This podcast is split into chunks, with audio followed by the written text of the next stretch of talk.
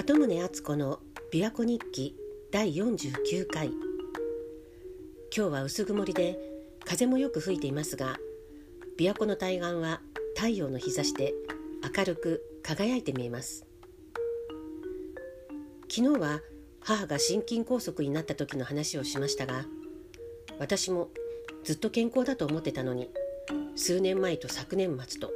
2回ほど緊急入院をしました。どちらも命に関わる病気ではなかったんですがこれはやばいと思って救急病院に行って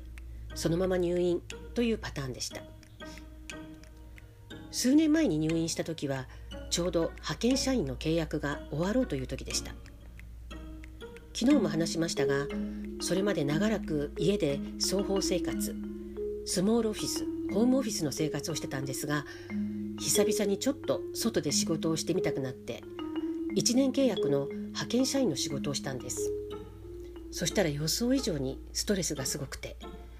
ああそういえば私そもそも組織で働くのが嫌だからフリーランスになったんだわって改めて納得したんですけど。その時にストレスがいかに体に良くないか身に染みて分かりました。で入院して本当に症状がひどい時は本も読めませんでしたけど症状が落ち着いてからはまあ、本当に本を読むくらいしかやることがなくておかげでゆっくり読書をして考え事をする時間をもらえた気がします。いろんな本を読みましたがやっぱり入院中はどうしても病気に関する本を読んでしまって昔から何度も読んでるんですけど「命の輝き」フルフォード博士が語る自然治癒力とかアンドリュー・ワイルの癒す心治る力とかあと昔買ったけど途中までしか読んでなかった「7つのチャクラ」クリステル・ナニっていう直感医療する方の本とか昔体調が悪かった時には野口春近の本も読みましたしまあいろいろ読んだんですけど個人的に中でもすごく力をもらえたのは中村天風の本でした。で中村天風の本を読んで自分の体の状態を顧みたら昔父が言ってたように病気ってやっぱり自分が作ってるんだなって納得しました。だから医療の力は借りつつも自分の力で治さなきゃとも思いました。数年前に入院した時は2つの科のお世話になって途中で病室を移動したんですけどさらにその途中にもう何年も前から下腹下腹部に小さな出来物があったんですけどそれがどんどん腫れてきたんです。それまでは痛くも痒くもないので放置してたんですけど入院中に赤くなってきて熱を帯びて膿が溜まってちょっと痛くなってきたので皮膚科で見てもらったらその場で切開して膿を出してくださいました。その膿がもしかしたら私の中に溜まっていたストレスを象徴してたのかもしれないんですがその夜ものすごく気持ちがすっきりしたんです。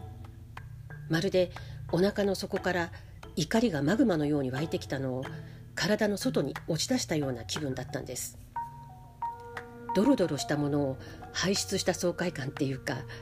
自分でもびっくりしました。私本当はこんなに勝ってたんだって。職場で思う通りにいかないことが多々あったんですけど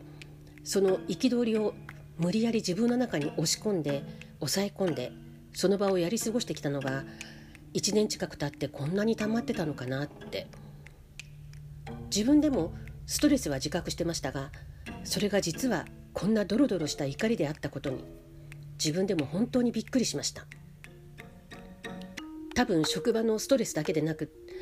世の中に対する憤りとか自分自身に対する怒りもあったのかもしれませんが自分でも自覚していなかった感情とか自分の思いがこういう形で目に見えて体を通して感じることができて自分への理解が深まったように思います。自分で驚きながらもどこかでこうストンと納得できる部分もあったんです。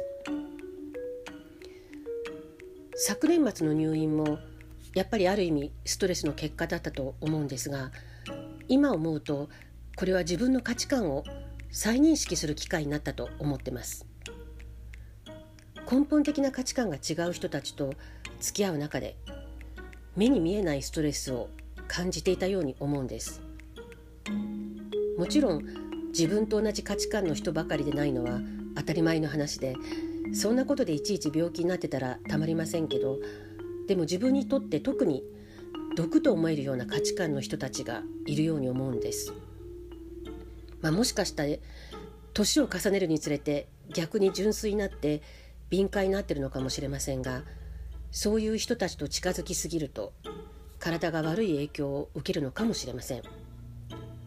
もちろん自分自身の抱える問題も関係していたと思うので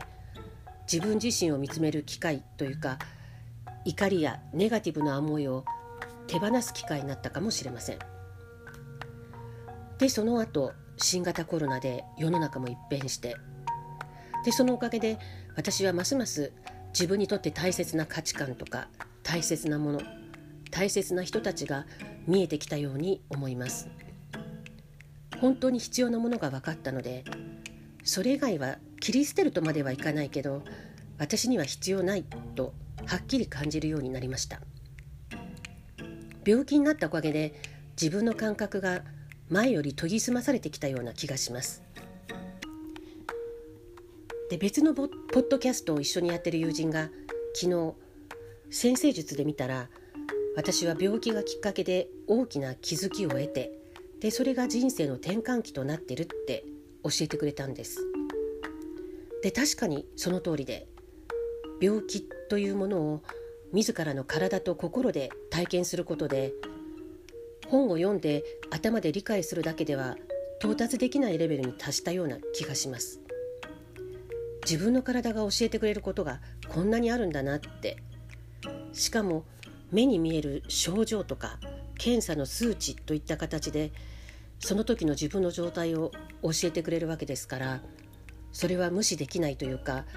受け入れないわけにはいきませんよね。そうなった原因が確かにあったわけでそれがいつからどうやって始まったのか。本当は自分が一番知ってるはずなんですよね。自分で自分をちゃんと観察し,、ね、観察してこなかった。直視していなかったって反省したんですけどでも全てのことには意味があるというか病気や入院を経験することで知ったことや見えたこともたくさんあったのでこれで良かったと思ってます。まあ喉元すぎるとすぐに忘れてしまうんですがあなたもぜひ自分の体と